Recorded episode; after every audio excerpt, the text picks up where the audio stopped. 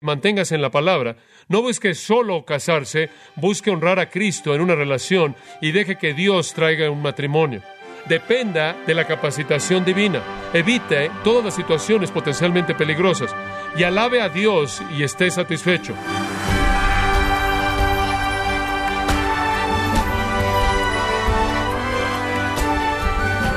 Le damos la bienvenida a su programa Gracias a vosotros con el pastor John MacArthur. En muchas iglesias, no solo los nuevos creyentes, sino también aquellos que son maduros en la fe, se han enfrentado a las siguientes preguntas.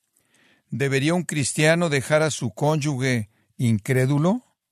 ¿O deberían los padres tratar de evitarles a sus hijos los problemas del matrimonio? O preguntarse también, ¿pueden los viudos dedicarse al servicio cristiano si se vuelven a casar? Bueno, el día de hoy, el pastor John MacArthur en la voz del pastor Luis Contreras contestará a estas preguntas y otras más conforme concluye con la serie titulada El dilema del divorcio, aquí en gracia a vosotros. Ahora, una de las áreas en las que la Biblia da enseñanza muy clara es en el área del divorcio y las segundas nupcias. No podemos alterar eso, no podemos cambiarlo para acomodar nuestro día, entre comillas, sofisticado. No podemos imponer en la Biblia ideas contemporáneas y cambiar las escrituras o eliminar las que pensamos que son un estorbo para nuestros patrones de vida. Debemos oír de manera objetiva y abierta lo que la Biblia dice y nuestro Señor nos da una afirmación muy clara con respecto al divorcio. Ahora, para ampliar nuestro entendimiento, debemos ir a otros lugares en el Nuevo Testamento. Y quiero llevarlo ahora a 1 Corintios capítulo 7, porque creo que este capítulo es el comentario de Pablo acerca del principio divino, el comentario de Pablo acerca de la ley divina, el comentario de Pablo acerca de la enseñanza de nuestro Señor. Ahora le escriben a Pablo una carta capítulo 7, versículo 1 nos habla de esto, acerca de las cosas que me escribisteis. Le escribieron una carta y querían saber acerca de estos asuntos. Dinos cuál es la situación y le hicieron una serie de preguntas que responden en el capítulo 7.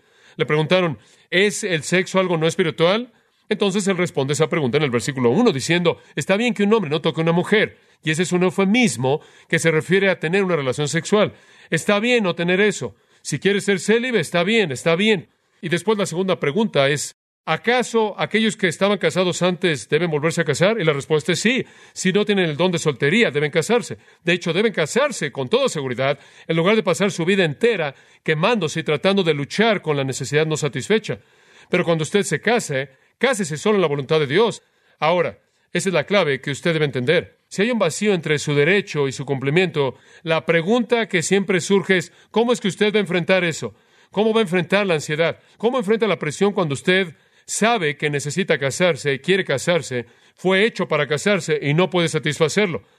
¿Cómo enfrenta el problema de quemarse, de estarse quemando? Permítame darle algunas sugerencias, muy bien, y creo que son muy prácticas. Canalice su energía a través del trabajo físico y el ministerio espiritual.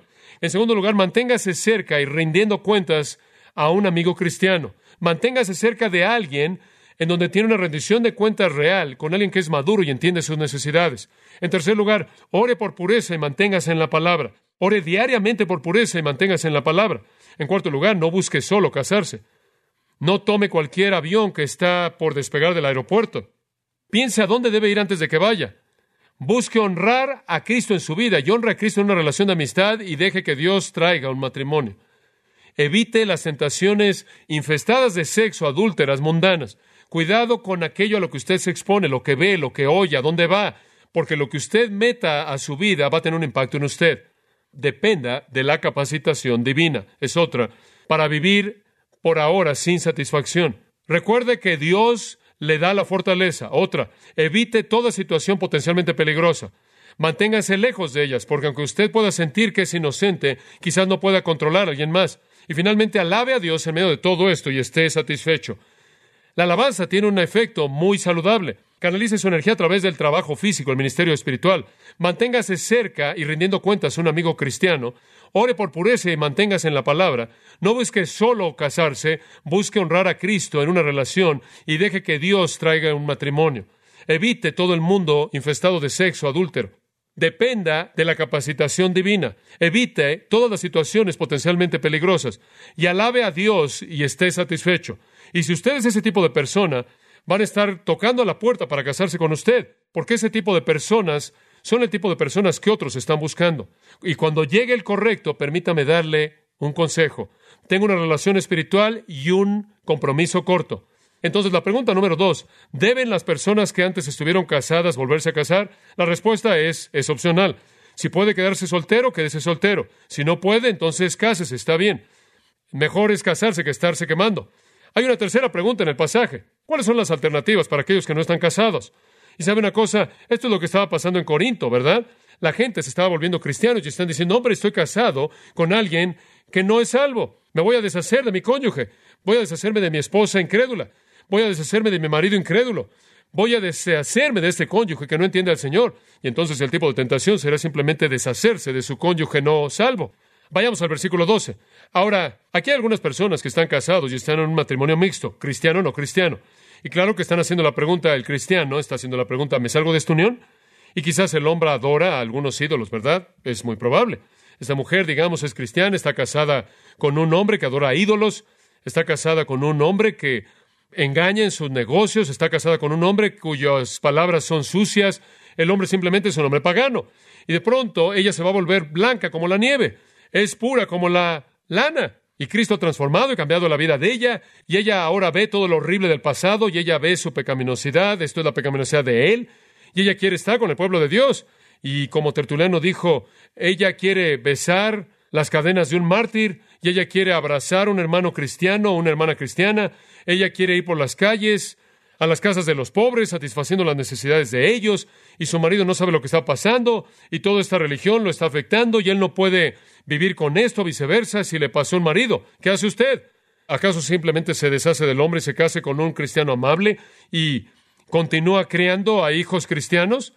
¿No parecerá razonable? Hombre, deshazte de ese pagano. Que los paganos se casen con los paganos y nos vamos a casar con un cristiano y vamos a crear a muchos hijos. Además, ¿qué va a pasar con todos nuestros hijos? Soy cristiano, no, y todos mis hijos van a ser creados y expuestos al paganismo. Mis hijos van a ser corrompidos por este hombre. Digo, él toma, él hace esto, él hace aquello, y él hace lo otro. O ella hace esto y ella hace aquello y hace lo otro, y va a corromper a toda nuestra familia. Tenemos que salirnos de este asunto. Y hombre, se oye como buen consejo. ¿Y qué dice Pablo? Versículo 12. Al resto hablo yo, y no tengo ningún mandato directo del Señor. El Señor no discutió esto. Esto no es citar a Jesús, esto es igual a su verdad porque es inspirado por el Espíritu, pero él dice, no estoy citando al Señor, pero les estoy diciendo esto. Si un hermano tiene una esposa que no cree y ella concede convivir con él, que no se divorcie de ella. Si ella quiere vivir contigo, si ella quiere quedarse contigo, no te divorcies de ella, no te divorcies de ella. Y la mujer que tiene un marido que no cree y él concede en vivir con ella, que ella no lo deje. No te atrevas a divorciarte de un incrédulo si no quieren divorciarse. No lo hagas. Dice usted, bueno, espera un momento, me va a corromper. ¿Cómo es que la luz y las tinieblas pueden llevarse? ¿Cómo es que Cristo y Belial pueden estar juntos? ¿Cómo puede tener ese tipo de relación? La intimidad de una relación de una carne entre un creyente y un incrédulo. Hombre, me encantaría casarme con un cristiano. Hombre, me encantaría casarme con una cristiana. No, dice, quédense juntos. Dice usted, bueno, me va a corromper y todos mis hijos van a ser corrompidos. No, lo opuesto es la verdad, versículo 14. En lugar de que usted se corrompa, el incrédulo va a ser santificado. El marido incrédulo es santificado por la esposa. La esposa incrédula es santificada por el marido. No sea que los hijos sean inmundos, ahora son santificados. Ahora, ¿qué tipo de santificación es esta? ¿Salvación? ¿Se salva usted al tener un cónyuge cristiano? ¿Se salva al tener una madre cristiana o un padre cristiano? Claro que no.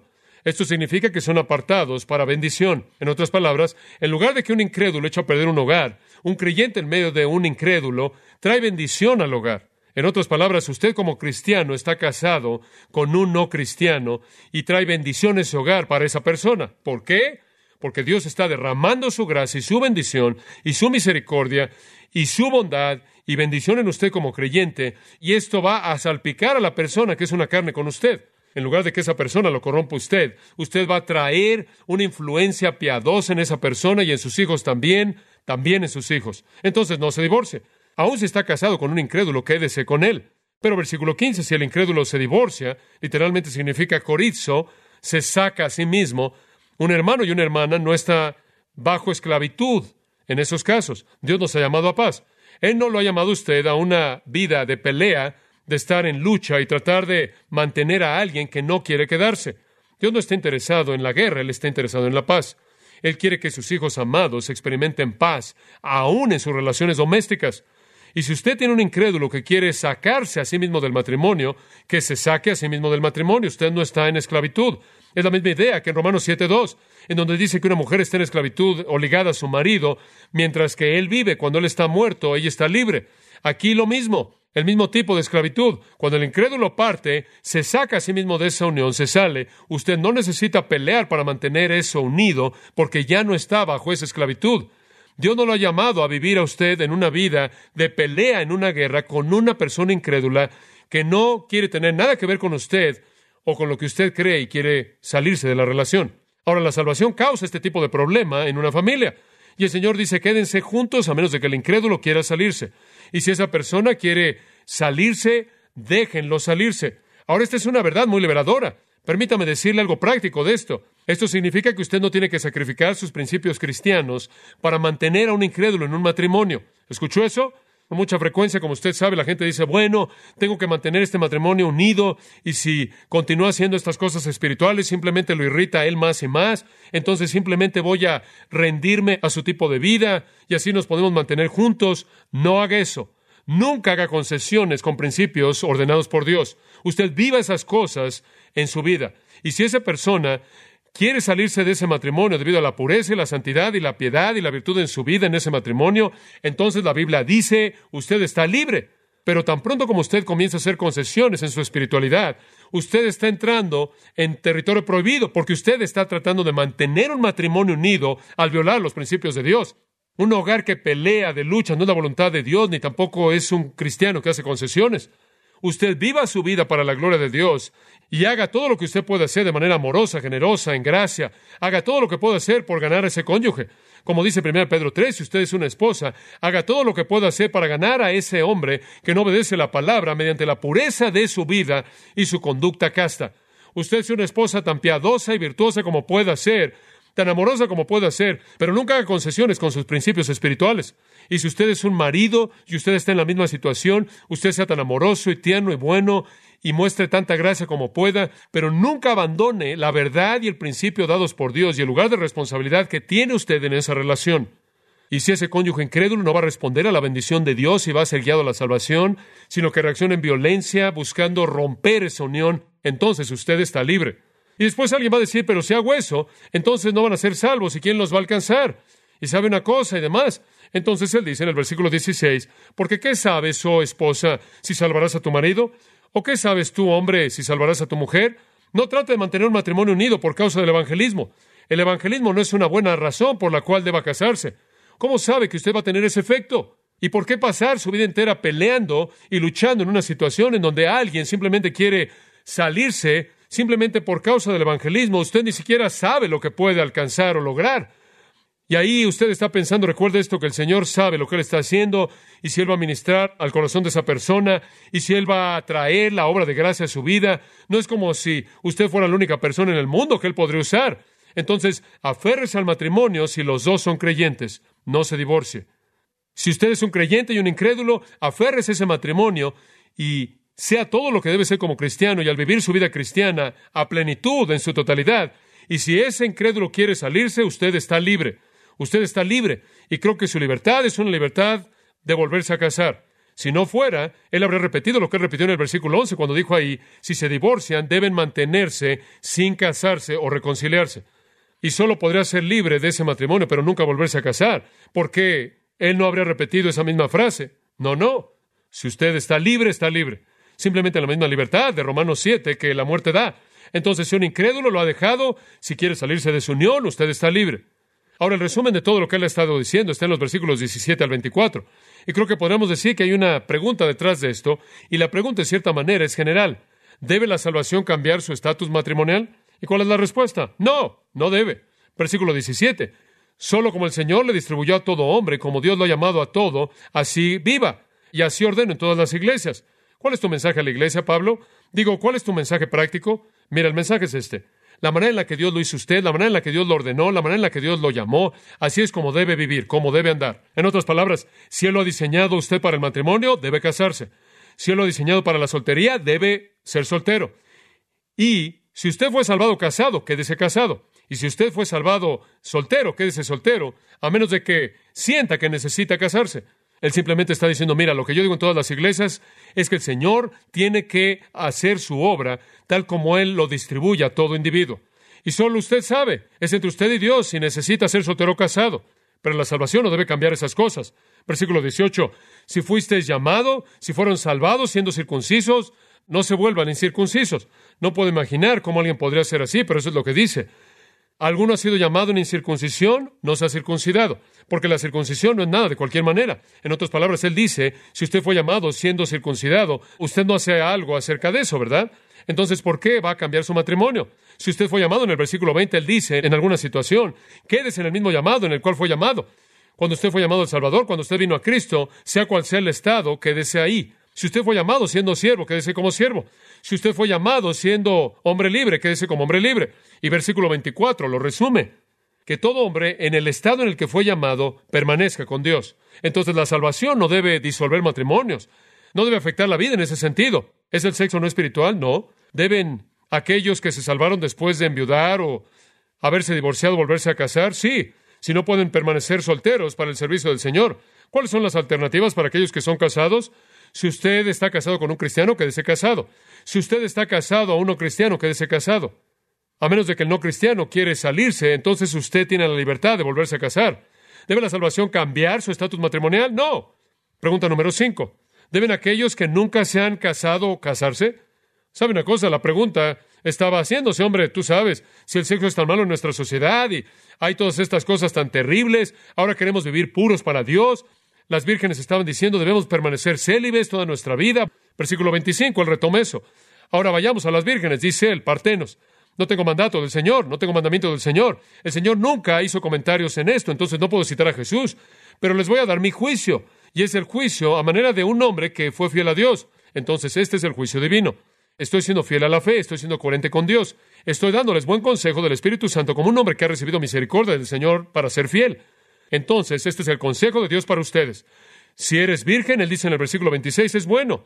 Como puede ver, él está de regreso a promover la soltería de nuevo. Está bien. Como puede ver, la sociedad quiere presionar a todo mundo a que se case, pero hay una tendencia revertida en este capítulo, en donde Pablo está tratando de presionar a la gente a permanecer solteros si pueden vivir así, debido a la libertad tremenda que hay en servir al Señor. Entonces él dice, creo que es bueno, quédense solteros. ¿Por qué? Varias razones. ¿Están listos? Razón número uno, él es muy claro la presión del sistema. Versículo 26. Es bueno, por causa de la aflicción presente, que un hombre sea virgen o no casado, ser célibe. ¿La aflicción presente? ¿De qué estás hablando? Violencia por parte de un mundo hostil. ¿Sabe una cosa? Los cristianos estaban siendo matados por todos lados y la gente perdía a sus cónyuges. Y hay mucho dolor y ansiedad en una situación de persecución, ¿verdad? Él dice, debido a la violencia en contra de nosotros en estos tiempos, es mejor que esté soltero.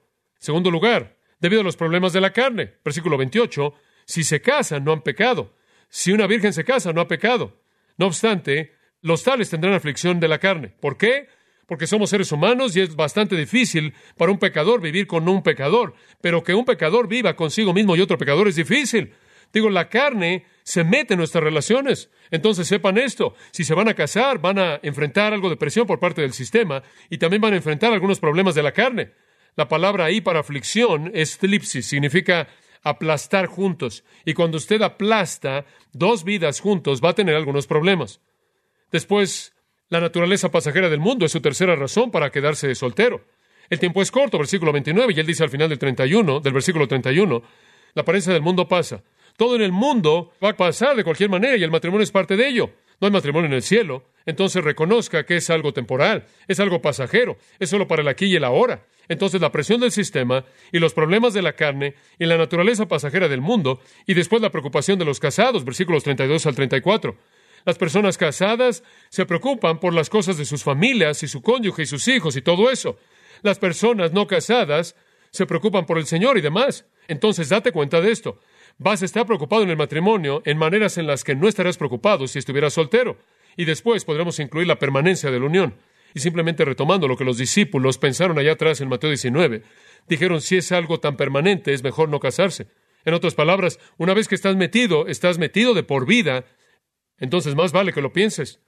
Entonces el apóstol nos está dando una buena palabra aquí. Él está diciendo, es bueno ser soltero, es bueno ser soltero, debido al mundo pasajero, el tiempo difícil que está por venir, la dificultad de pecadores viviendo en intimidad y proximidad cercanas, debido a la dificultad en tener la libertad de servir al Señor de manera plena y demás. Entonces, ¿es usted virgen? Es bueno, quédese soltero. Pero versículo 28, si una virgen se casa, no ha pecado. No es pecado casarse, también es bueno casarse. Ahora vamos de regreso y vamos a llegar a un resumen en el versículo 27. Vea esto. ¿Estás ligado a esposa? que No busques divorciarte. ¿Estás divorciado de una esposa? que No busques casarte. Pero si te casas, no es que pecado. Y si una virgen se casa, ahora observe eso. A dos personas aquí se les dan el derecho de casarse. A una virgen y una persona que ha sido liberada de una esposa. Divorciado, claro, en términos divinos. Si has sido soltado liberado de una esposa, ahora has venido a Cristo, ves si Dios te quiere soltero, pero si te casas no has pecado. Dos preguntas más. Simplemente se las voy a dar rápidamente. ¿Sabe usted qué más pasó en la iglesia corintia? En este asunto entero de que el sexo es malo y debemos ser célibes para la gloria de Dios y todo esto, algunos padres estaban imponiendo virginidad perpetua en sus hijas, y entonces él tiene que enfrentar eso. En el versículo 36 él dice, si algún hombre, si algún padre cree que se ha conducido de una manera no apropiada hacia su virgen, esto es su hija virgen, si ella pasa de la flor de su edad, eso significa la época de su madurez sexual o su madurez física, y necesita, esto es, ella necesita casarse, haga lo que él quiera. Él no peca, deje que se case. Como puede ver, aquí hay un padre diciendo, hombre, esta soltería, Pablo realmente habla mucho de esto, ser célibe para la gloria de Dios y entregar su vida entera a Jesucristo. Y él está diciendo, él está dándole un gran discurso a su niña, y ella dice, papá, ese es un pensamiento maravilloso, pero necesito casarme. Y él está diciendo, no, quiero que seas espiritual. Y ella está diciendo, pero papá, no puedo ser espiritual si tengo que ser soltera el resto de mi vida. Es una tentación demasiado difícil y, y su necesidad demanda que ella se case. Entonces él dice, oye papá, deja que la niña se case, está bien. Entonces versículo 38, entonces el que la da en matrimonio hace bien, y el que no la da en matrimonio también hace bien. Oye, algunas de ellas deben quedarse solteras, algunas de ellas deben quedarse solteras. Y después la última pregunta, ¿qué hay acerca de las viudas? ¿Qué hay acerca de ellas? Versículo 39, la esposa está ligada por la ley mientras su marido vive. Si su marido está muerto, ella tiene la libertad de casarse con quien ella quiera. ¿Y cuál es la última línea al final? Contar que sea en el Señor, solo en el Señor, solo en el Señor. Pero después él incluye esto, pero ella estará más contenta si se queda como yo. Como puede ver, él siempre está tratando de meter eso ahí. Y él dijo las cosas que les ha estado diciendo al final del versículo 40, las he recibido del Espíritu Santo. Buenas palabras para nosotros, muy claras. Permítame resumir rápidamente. Escuche, usted es soltero. Si usted es soltero, usted entra en cuatro categorías. Categoría número uno es lo que llamo los retrasados. Usted es soltero, pero no se va a quedar así. Simplemente es un retraso hasta que se pueda casar. ¿Qué es lo que la palabra le dice a usted? Cásese, ¿verdad? Mejor casarse que estarse quemando. Usted es soltero por diseño divino para el servicio de Cristo. ¿Qué debe hacer? Quédese soltero. Usted es soltero por divorcio. Bueno, debe considerar si debe quedarse soltero en primer lugar y después si se ha divorciado a partir de una situación adúltera o si su divorcio fue antes de que fuera salvo o si su divorcio fue un incrédulo que se fue. Usted tiene la libertad de casarse. De hecho, es mejor que se case que esté quemándose. Y la cuarta categoría de soltería es aquellos que son solteros por muerte. Quédese soltero si puede, pero si no puede casarse, no ha pecado. Ahora, ¿qué hay acerca de los casados? Si usted está casado con un cristiano, ¿qué? Quédese casado. Si está casado con uno cristiano, ¿qué? Quédese casado.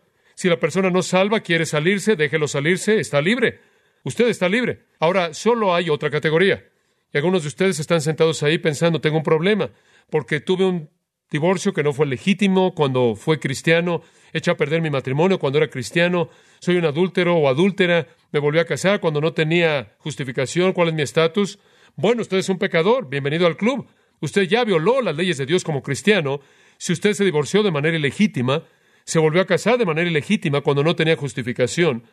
Si usted está en una unión que la Biblia define como una unión adúltera, usted solo tiene un curso de acción. Esto es, confiese el pecado, cuéntele a Dios la tristeza de su corazón y quedes en esa misma unión y vea si Dios no va a sacar miel del cuerpo del león.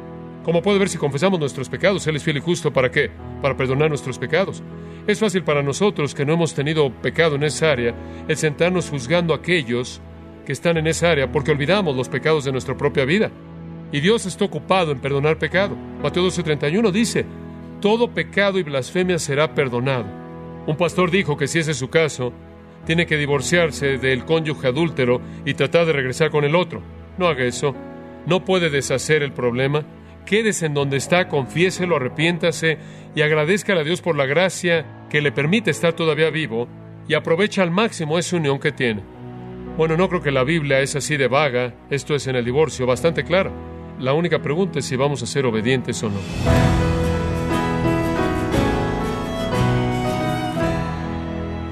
Ha sido el pastor John MacArthur concluyendo la serie El dilema del divorcio, mostrándonos cómo Pablo abordó algunos de los problemas maritales más difíciles y complicados. Gracias por su sintonía y lo esperamos en la próxima edición, aquí en Gracia a vosotros. Estimado oyente, quiero recomendarle el libro El dilema del divorcio, en donde John MacArthur le ofrece consejo bíblico para entender el difícil y en ocasiones doloroso tema del divorcio, enseñando desde la palabra de Dios cómo llevar a cabo un compromiso en el matrimonio que sea permanente. Adquiéralo en la página de gracia.org o en su librería cristiana más cercana, recordándole que puede descargar todos los sermones de esta serie El Dilema del Divorcio, así como todos aquellos que he escuchado en días, semanas o meses anteriores animándole a leer artículos relevantes en nuestra sección de blogs, ambos en gracia.org. Si tiene alguna pregunta o desea conocer más de nuestro ministerio, como son todos los libros del pastor John MacArthur en español, o los sermones en CD, que también usted puede adquirir, escríbanos y por favor mencione la estación de radio por medio de la cual usted nos escucha en gracia a vosotros.